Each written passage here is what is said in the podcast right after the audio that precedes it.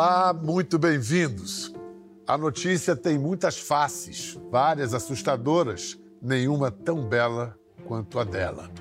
Mas não é só a beleza evidente, há uma serenidade, um cuidado ao enunciar as palavras mais duras com rara doçura. Ela tem um jeito de nos contar do mundo e seus desvarios que a gente respira depois de seu boa noite. Ah, nem tudo está perdido. Hoje temos a graça de tê-la aqui, fora da bancada do Jornal Nacional, para falar das notícias e não notícias que formam uma profissional e uma pessoa assim. Tão íntima da gente, apesar de tão distante, acessível como gente da família, sem deixar de ter o elegante charme da discrição. Seu nome sempre foi um dos mais pedidos pelo vasto público desse conversa. Então chegou a hora. Bem-vinda, Renata Vasconcelos. Ah, olha, com esse preâmbulo do seu texto, para tudo. Eu já fui embevecida. Meu Deus, eu ganhei um texto do Bial feito para mim. Ah, que prazer. Boa noite, boa noite a todos. Prazer enorme estar aqui. Grande prazer ter você aqui, Renata. É, eu ia começar provocando você com a pergunta mais chata que se pode fazer, hum. principalmente para um jornalista que nunca dá. Né, nós, jornalistas, não, não, estamos muito acostumados a estar desse lado, de dar a entrevista. Então, eu diria assim: qual seria o foco central de uma pauta sobre Renata Vasconcelos? foco central. É muito difícil, como você falou, porque é, jornalista não é notícia, né? Então a gente normalmente não fala da gente. Mas já que você me propôs esse desafio e eu aceitei, por isso que eu estou aqui conversando com você, porque não poderia deixar de aceitar um convite seu, é, eu acho que a pauta seria Renata Vasconcelos, gente, gente como a gente. É, minhas superações pessoais, é, meus desafios, minhas alegrias, minhas tristezas. Acho que a gente pode falar um pouquinho das nossas, das nossas emoções de vida. Essa Renata Vasconcelos, gente, vamos lá, mulher, ela tinha esse projeto de jovem, serei uma jornalista, é essa a minha carreira, ou os cavalos foram passando encilhados e você galopou? os cavalos foram passando encilhados. Você sabe, são muitos os cavalos que passam o tempo inteiro, às vezes por um tempo não passam, mas eu nunca planejei, nunca planejei é, tão detalhadamente a minha carreira. Sabia que, que sempre gostei de escrever, fiz até é, na faculdade não só o jornalismo, fiz também é, publicidade, na época era comunicação social, englobava também essas duas cadeiras, mas eu nunca pensei em trabalhar em televisão até porque sempre fui muito tímida.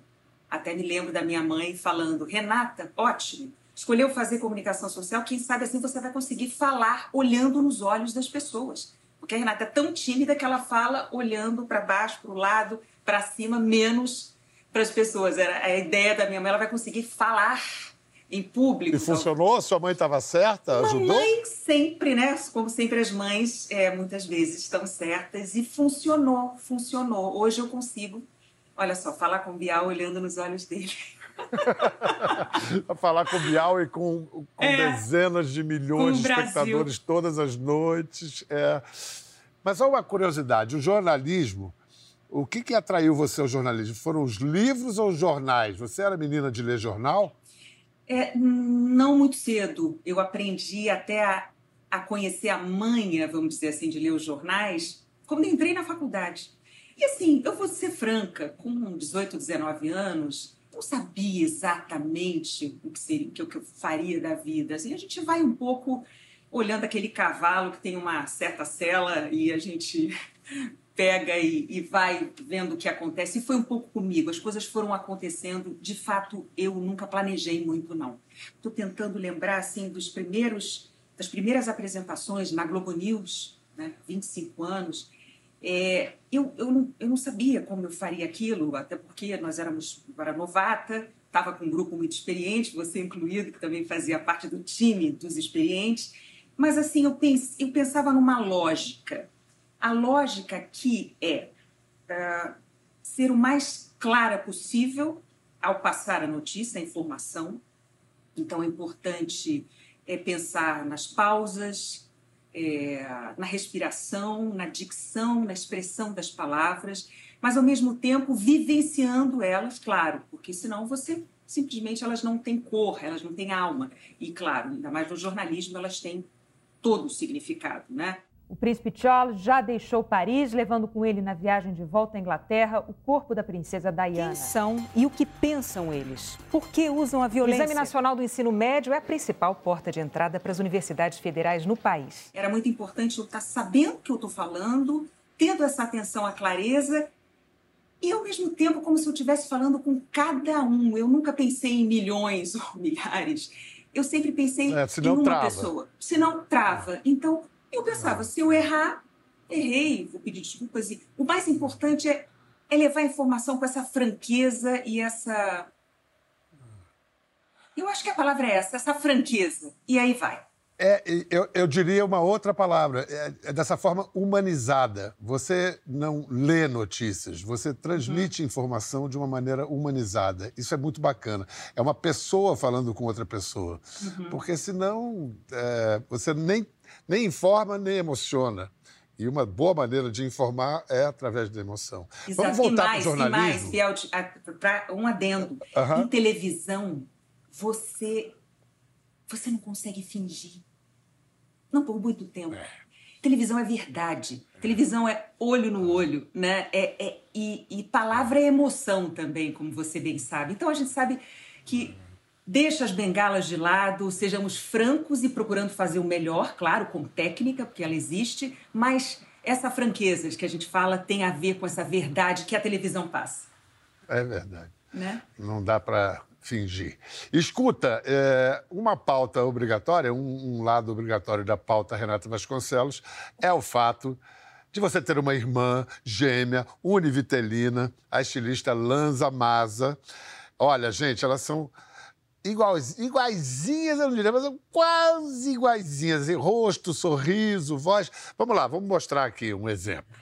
Dizem que os gêmeos idênticos têm uma conexão especial. Um adivinha o que o outro está pensando, tem premonições quando alguma coisa importante está para acontecer e até mesmo à distância conseguem saber o que o outro está sentindo. Você não acha, Renata? É, só que eu não sou a Renata. E eu até sabia que a Renata tinha uma irmã gêmea, mas não conhecia até então. Prazer, Lanza. Bom, seja bem-vinda ao Pelo Mundo. E eu vou aproveitar Obrigada. que a Lanza está aqui e fazer uma pergunta para vocês. Vocês concordam? Existe uma ligação mais forte mesmo? É, tem uma ligação mais forte, sim. Olha, os tailandeses que o digam. 5 mil gêmeos se reuniram num parque de diversões para tentar quebrar um recorde. Em outros países, a reunião de gêmeos já é uma tradição. Vamos ver? Uhum. Gente, Escuta, é você... onde você arranjou isso? você é mais alta ou estava de salto? Eu estava de salto. Tava de salto, né? A gente tem a mesma altura. A mesma altura. Vocês são tão idênticas, ou a vida foi tornando vocês um pouco diferentes? Nós somos univitelinas, somos gêmeas idênticas, somos bem parecidas. Claro que com o tempo a gente vai naturalmente se diferenciando, é, mas somos muito parecidas, ainda chamamos muita atenção quando a gente anda na rua é, juntas. E é, eu, gente, vendo isso agora, eu morro de rir, porque minha irmã é de uma timidez também. E assim. É pior que você? Era pior que eu. E, e, e na gravação você vê que ela, ela saiu muito bem. E eu aqui, eu acho que tava meio nervosa, tipo, meu Deus, mostrando uma irmã aqui, falando do meu lado pessoal, eu saí pra, pra cabeça, como a gente diz no jargão jornalista. É gente, verdade. na Nova Zelândia você vai. Como é que diz? É verdade. Escuta, eu agora vou mostrar, eu não sei se eu vou mostrar você ah. ou, ou a Lanza. É, que é na juventude, as duas fizeram trabalhos como modelo. E a gente encontrou, como eu disse, não sei qual das duas, é, é, participações em novelas da Globo. Olha só.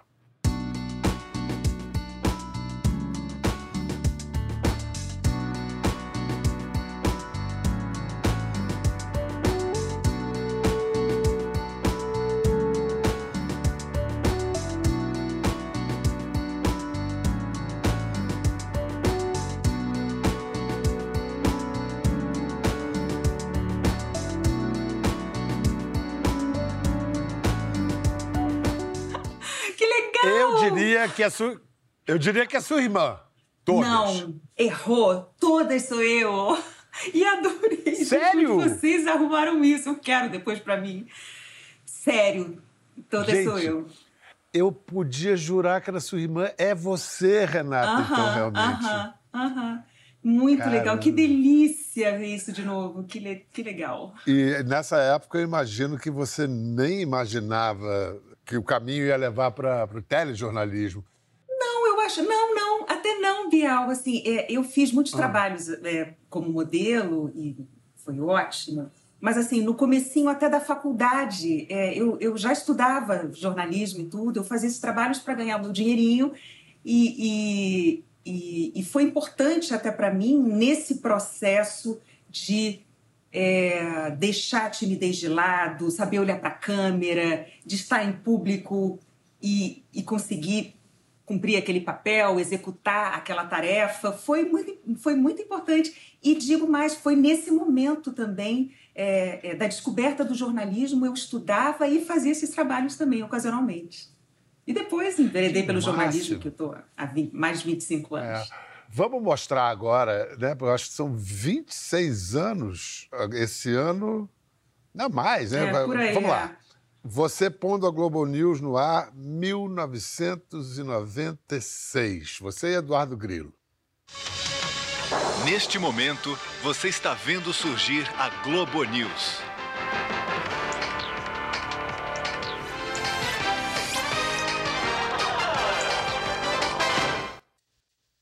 Terça-feira, 15 de outubro de 1996. Está no ar a Globo News, a primeira televisão brasileira só de notícias. Na equipe, novos talentos da Central Globo de Jornalismo, que ao lado de profissionais experientes, vão apresentar também programas de entrevistas e noticiários econômicos. Fique ligado na Globo News. A Globo News estará ligada 24 horas no Brasil e no mundo. 27 anos. Viu? A gente novinho, hein? É, faz, faz 27 anos. 27 anos. Você acha que é, é, uma certa inconsequência dos seus 24 anos ajudou ali nessa estreia? Claro, sempre ajuda. A inconsequência né, da juventude também tem as suas, as suas benesses. Ajudou sim. Você viu a minha voz fininha? Eu acho muito interessante quando eu revejo como a minha voz trabalhou ao longo dos anos e foi ficando mais grave. Eu aprendi a usar melhor a voz, né? Isso também é, é super interessante. Mas foi um- um- uma parte de inconsequência também. Aliás, minha e da Alice Maria, que pôs- me pôs no ar, né? A Alice Maria inventou, inventou tudo isso, né? É. Que, a gente, que a gente vive. Ela é uma das criadoras do telejornalismo eh, brasileiro. E ela te, ela, ela te viu no curso que ela dava na época que ela estava fora da Globo, né? Que ela fazia Sim. um curso de expressão em vídeo, alguma Sim, coisa assim. É né? isso, exato. Ela dava esse curso e ali surgiu, pelo menos junto, a minha primeira oportunidade de trabalho, por esse curso da, da Alice Maria. Você quer que eu conte como foi? Pode, por favor. Tá. É, eu estava fazendo o curso e, e o Fernando Silva Pinto apareceu um dia lá, acho que para fa falar com Alice alguma coisa, e ele tava e Alice me chamou e falou: olha, é, o Fernando Silva Pinto, que trabalha e mora em Washington, ele está querendo uma pessoa que faça de tudo, produtora, eventualmente faça reportagens e tudo, mas produza também, e ele gostaria de fazer um teste com você. Você topa? Eu, na mesma hora, falei, topo, sem pensar em detalhes que simplesmente não seriam tão pequenos assim, até porque se eu fosse trabalhar com ele, eu teria que mudar de país, né? Só que depois que eu consegui a vaga, é que eu fui realizar o que, que eu precisaria fazer. Isso implicaria em sair do país. E na época é, eu estava namorando, sério e tal, e, e até depois acabei me casando. E, e eu pensei, eu, mas eu tive uma crise grande, porque como é que eu vou dizer não a uma oportunidade incrível dessa de trabalhar com um super jornalista, é, de morar em Washington e ao mesmo tempo, meu Deus, a minha vida pessoal também sempre foi muito importante para mim. E eu me lembro que eu procurei a Alice Maria para pedir a, opinião dela. E a Alice, com aquele jeito que nós conhecemos, falou assim: Olha, Renata, eu nunca deixaria de ir por motivos pessoais, eu iria. Mas ela falou assim: Mas eu realmente acredito que não vai faltar oportunidade para você aqui se você decidir ficar. E eu decidi ficar.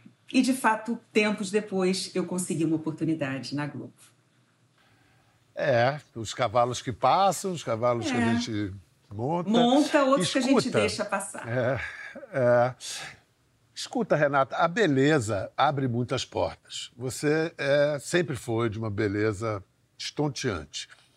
Mas além de abrir portas, você sofreu preconceito, sim, também. Ah, é muito bonitinha, não, não, se é tão bonita assim, não, não pode ser jornalista, repórter. Ou a beleza foi só a seu favor? Não. É, a gente tem o pré-conceito também, que, é na, que tem em tantas áreas e tem é, é, com relação a isso também. Uma mulher é, considerada por alguns bonita, vamos dizer assim, e, e, então assim tem pessoas que já têm esse pré-conceito antes de conhecer.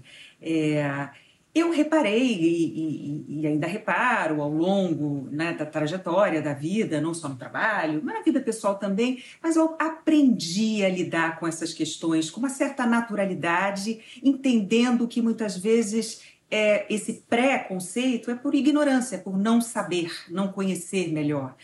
É, às vezes, sim, às vezes por uma certa maldade, é verdade. Mas eu procurei não me fixar na maldade e me fixar mais nessa possibilidade de não conhecimento, né, da ignorância. Então, eu, eu aproveitava para é, fazer conhecer um pouco mais é, sobre mim, do meu trabalho, com muita naturalidade, é, sem armas na mão.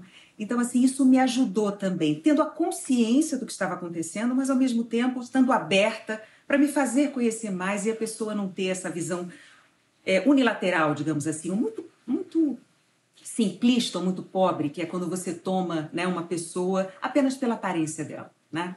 E, então foi um, uma caminhada interessante, até de aprendizado em relação a isso. É, você bem disse, o preconceito é invariavelmente filho da ignorância. É, foi com essa habilidade, essa sabedoria de conduzir a carreira que a Renata, depois de pouco menos de um ano de Globo News, já foi para a TV aberta, foi atraída pela, pela nave mãe. Aí estreou apresentando o Jornal Hoje aos sábados, depois foi fazer uma substituição no Bom Dia Brasil. Bom, lá ficou. 11 anos. Primeiro com Renato Machado, depois com Chico Pinheiro. Você acha que sexta-feira 13 é um dia de azar? Eu acho, não, eu tô com a sorte. Até que. Amanhã é o Dia Mundial do Combate ao Trabalho Infantil. Ela foi cobrir férias da Fátima Bernardes no Jornal Nacional. E estava lá no estúdio quando acontece uma tragédia na Serra Fluminense, lá na Serra dos Órgãos. Vamos ver o que aconteceu, por onde ela foi parar. Agora são 9 horas, 22 minutos pelo horário de Brasília.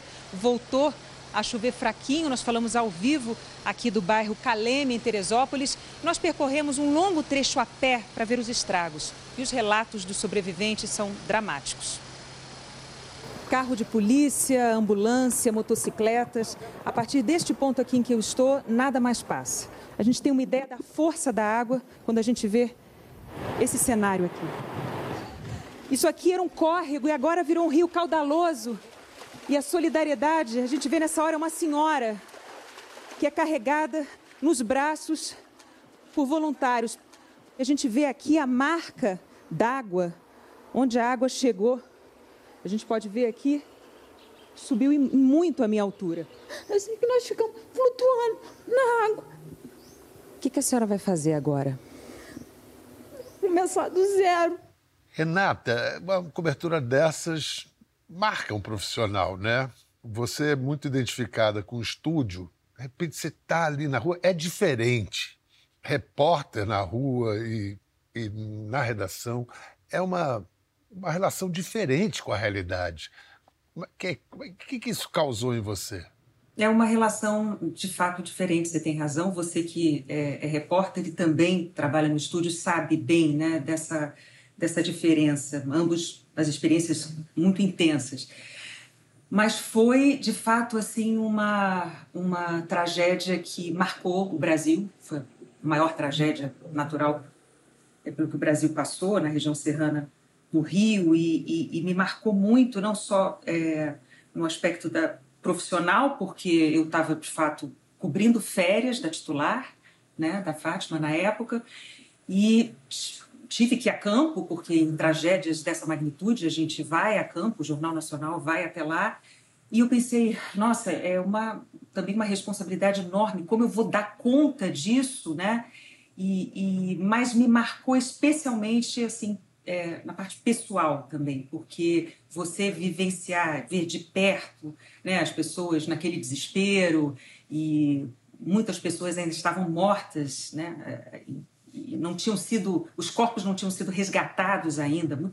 Aliás, de onde nós ancoramos? Então, assim, um cenário de, de tragédia absoluta, com desespero das pessoas. Então, você conciliar ao mesmo tempo essa esse pragmatismo de você levar a informação, informar as pessoas do que está acontecendo ali, com aquela urgência, e ao mesmo tempo segurar a emoção que, que, que é muito grande e tem emoções contraditórias também. E, e, então, isso foi de fato uma, uma experiência que me marcou demais, sabe? é, desafia demais o profissional que tem que manter a técnica, ao mesmo tempo tem que lidar com algo que é um ser humano ali Exato. sofrendo. Tinha momentos que... Em, que eu, eu, que, em que eu entrevistava e aí eu me lembro de, das lágrimas escorrendo nos meus olhos e eu me afastando um pouco para a câmera não me pegar e eu tentar resistir aquele relato objetivamente para poder fazer a próxima pergunta e as lágrimas escorrendo. Então isso a gente leva para a gente para sempre.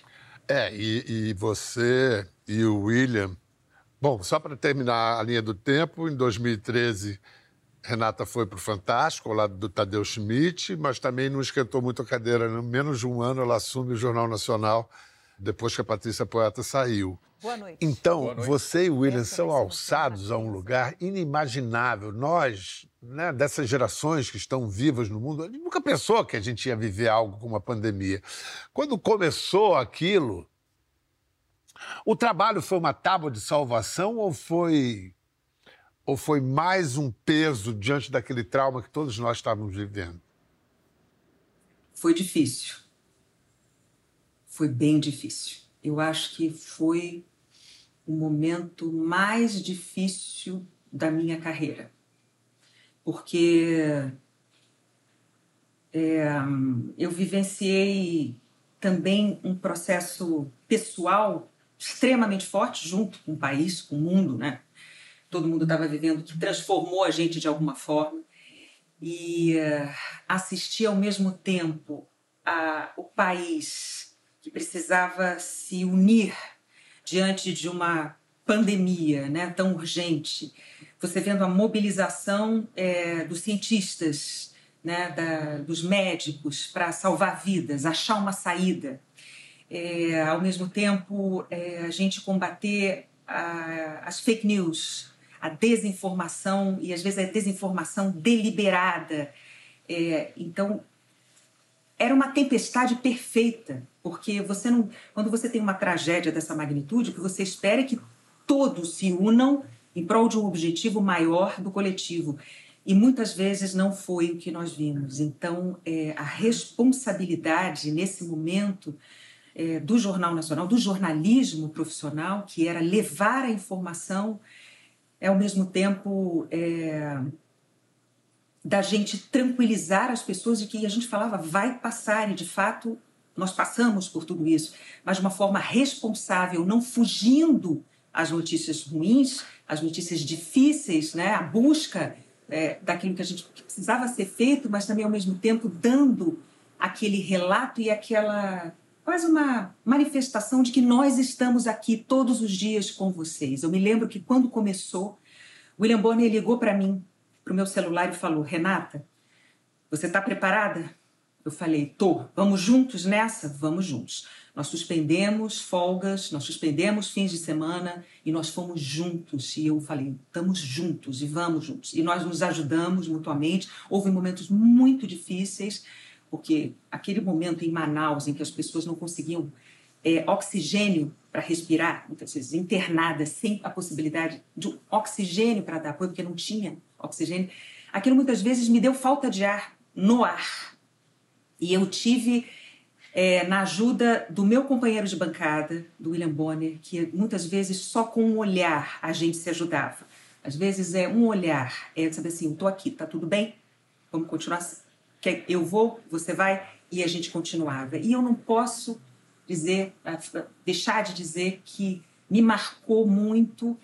É, vai detestar que eu estou citando o nome dele aqui, mas me marcou demais. Eu nunca vou esquecer a, a liderança do Ali Camel nesse momento. Eu fico até emocionada, porque foi um momento extremamente difícil para todo mundo, para o país, é, e mesmo na empresa. E ele teve uma, uma capacidade de liderança e ele lutou pela proteção das pessoas que trabalhavam no jornalismo, como eu nunca imaginava que um profissional pudesse ter essa atenção tão forte, tão obstinada com os outros profissionais. E reafirmou a importância da liderança dele, a importância sua e do William, estendendo a mão para o público, porque é, você sabe que a notícia, a principal notícia do jornalismo é sabe quem morreu, né? Todo mundo para quando você ouve essa pergunta. A morte é a grande notícia. Mas era morte demais, a gente não aguentava mais e tal. Aí, vou lembrar um momento em que, nossa, um, um diálogo breve de vocês dois humanizou e aproximou tanto é, o público de vocês. Vamos lembrar esse momento. Tá cansada, Renata? Tô, mas tô, mas tô atenta estamos serenos e vigilantes, né? Então, a gente está cansado. Você deve estar cansado também, está todo mundo cansado. É, tá cansado. Tá cansado também, eu, tá todo mundo cansado. A cara do Bonner, isso, né? Do nada ele me pergunta, tá é cansada? Eu, tô, eu tô, mas... Vocês é, tinham é... combinado alguma coisa não, ou ele mandou aquela na não, lata? Não, ele mandou aquela na lata. Você conhece ele, né? A cara dele, tipo, pá. E, e, e foi, assim, claro, eu, eu não podia deixar de responder com aquela franqueza, e me, mas me veio logo em seguida, é, é claro, eu, eu falei sim, nós estamos exaustos, eu estou cansada, mas imediatamente eu, veio aquela sensação, mas nós estamos aqui, estamos serenos junto com você e vigilantes, porque era esse, é, era esse o espírito que eu acho que que tomou conta de todo o jornalismo naquele momento. Nós estamos aqui. É difícil para todo mundo, para nós também. Temos família, temos nossos medos, mas a gente está aqui serenos e vigilantes. E, então aquilo foi muito genuíno, assim, saiu e era verdade. Renata, hum. amadurecer, começar na televisão com 24 anos, chegar agora gloriosamente aos 50, 50. amadurecer na frente, na frente do público é bom ou ruim? Eu diria para você que é um privilégio, sabe? Porque ah, envelhecer tem suas dores e suas delícias, como você bem sabe, mas assim, eu acho que também já. Olha, assim, é inimaginável. A gente, claro, que nunca vai pensar nesse privilégio que é você poder estar tá todos os dias, né, durante tantos anos, na casa das pessoas, junto das pessoas, e, e mostrando também que é, o tempo é, que o tempo passa também para a gente. Então, eu acho que esse compartilhar, inclusive de rugas, cabelos brancos e dificuldade de óculos, dificuldade de se enxergar, é também um, nossa, é quase um, uma honra, é um privilégio poder dividir isso com as pessoas e eu espero de uma forma suave também e que passe essas delícias também que existem no envelhecer e no amadurecer.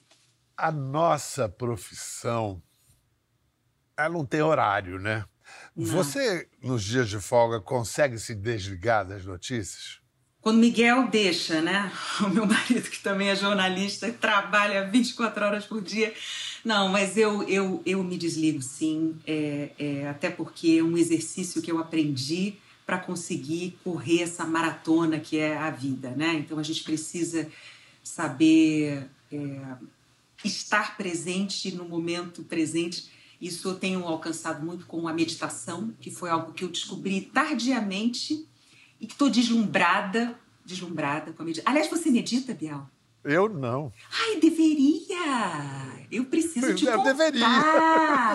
Eu o preciso. poço de ansiedade que eu sou. Escuta, eu vou te contar. Olha, eu estou descobrindo que, assim, como eu não descobri isso antes? Aliás, eu acho que tinha coisas que a gente deveria aprender na escola, assim, como é, alimentação saudável, alimentação básica, a importância de você saber comer com consciência, é, é, atividade física e meditação, respiração.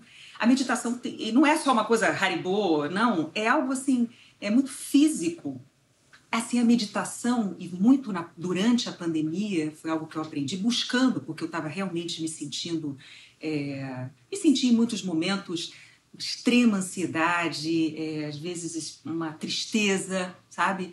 É, e eu comecei a pensar em como lidar com, com essas sensações, sabe? E assim, chega a dar um deslumbramento como você consegue mexer com a, a, a mesma fisiologia ou a biologia do seu corpo e você consegue se centrar e estar mais consciente. Então, acho que consciente é essa palavra-chave que eu sobre a qual quero aprender mais e é uma viagem bacanérrima. Ah, Renata, eu desejo que você apronte muito aí nesses próximos Quero, 50 e tantos anos pela frente. Por favor, mande meu abraço para esse cavalheiro perfeito que é seu marido Miguel Ataíde, que eu adoro.